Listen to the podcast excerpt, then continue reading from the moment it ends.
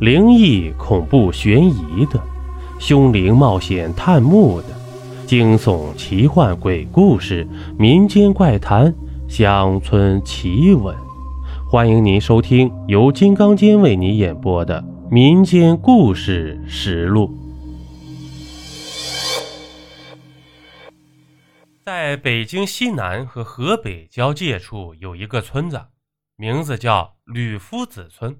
因为几百年前，这个村子出来一位了不起的读书人，此人姓吕，叫吕封侯。一听这个名字啊，就知道此人父母对他的期望非常之高啊。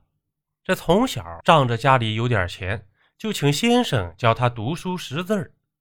这孩子也确实出息，天资聪颖，先生教什么便会什么。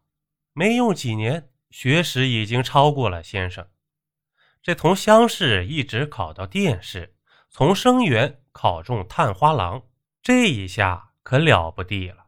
小小的山村出了一位探花，这位探花郎做官后呢，把一家人全部接到北京生活，从此就再也没回来过，只是偶尔的花些银子给故里修桥补路，做一些善事。村子里的人为了感谢这位探花郎，就把村子改名叫做吕夫子村。今天说的故事呢，和这个村子里的一座古庙有关系。这座古庙据说还是探花郎花钱修盖的，为的是保佑这一方百姓风调雨顺，日子要过得太太平平。现如今，这座古庙破败不堪。我小的时候呢，每次走到古庙旁，都不敢抬眼看他一眼，只因村里的长辈们告诉我，不能靠近这个庙，这个庙啊闹鬼。寺庙的山门、院墙早就没了，唯一剩下的就是一座破败的大殿，里面供奉的佛像也没了。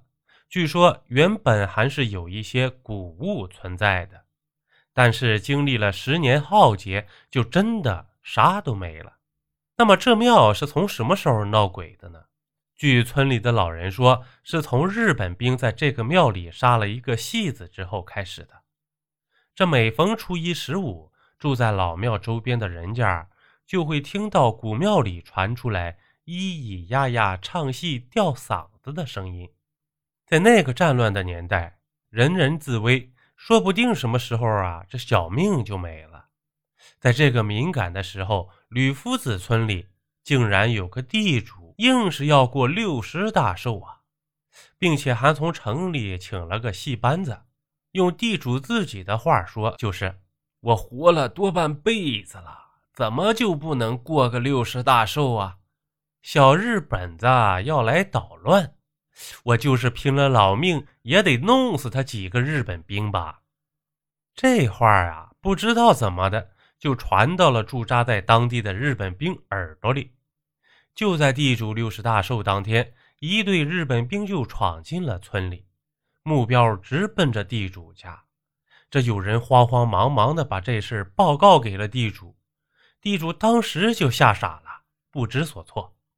带着日本兵进院子之后。就把宾客全部轰走，一队士兵就坐在院子里开始大吃大喝。这地主一家老小也不敢说话，只得一旁哆哆嗦嗦地看着。恰巧此时花旦上场，一出场几个亮相就把日本人镇住了。这花旦也是一愣，原本刚才台下还是自己的同胞，这转眼间就都成了他娘真刀真枪的日本兵了。这花旦也不是一般的人物啊！这些年来走南闯北，什么场面也都见过，立刻稳定心神，继续唱了起来。这台下的日本兵也渐渐的被这花旦吸引了，尤其是坐在中间的日本军官，一双眼睛不住的在花旦身上游离。片刻之后，招呼身边的人，低声的说了些什么。那人随即带着几名日本兵转身离去了。待花旦唱完，进入后台，就看到那人在后台跟班主说着什么。班主一脸的为难之色。这片刻之后呢，班主告诉花旦，日本军官想请他到日本军营唱戏。这话什么意思呢？想必花旦心里非常的清楚啊。这犹豫了片刻呀，这眼神中闪出一股坚定，仿佛下定决心要做些什么。这只见这花旦朝着班主拱了拱手，说道：“这承蒙班主照顾，我才不会饿死。这大恩大德无以为报，下辈子做牛做马再来报您的恩德吧。”说完呢，径直朝着前台的日本军官走去。这来到近前一拱手说道。我愿意随你一起去啊！那军官听后呢，显然非常的满意，立即收拢队伍，准备离开。这在出大门的时候啊，还用日语对着那地主叽里哇啦的说了一段话，但是他娘的谁也听不懂啊！那帮日本兵听后是哈哈大笑，从这些日本兵的表情可以看出来，肯定他娘的不是什么好话。就在这时，那花旦突然抱起，朝着军官的耳朵就咬去，猛地咬住，用力一扯，只听那军官撕心裂肺的叫喊着。再看那军官的耳朵，只剩下了半截了。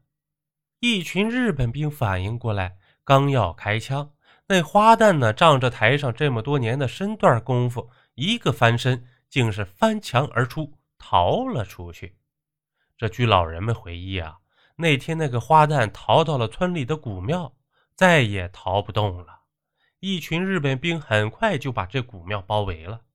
那军官就在古庙中把那花旦杀了。地主一家人满是愧疚的花钱，请人为花旦风光大葬，还给了戏班子一大笔钱。这从那以后啊，古庙就多了一丝的阴森。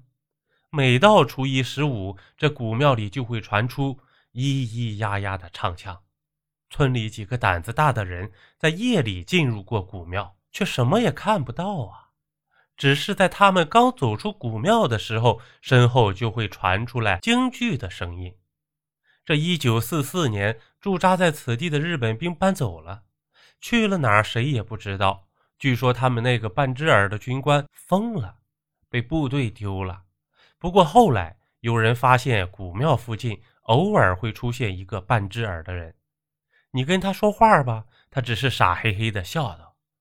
这一九四五年八月十六号呢，有人在古庙前看到那个半只耳的人死了，姿势奇怪，呈现一种跪在地上赎罪的姿势。这不过呀，老庙里的唱腔还未断过。正如此时我所听到的这段《满江红》的唱腔。好了，这一集播完了。如果您喜欢我的专辑，还麻烦你点个订阅吧。咱们下集见。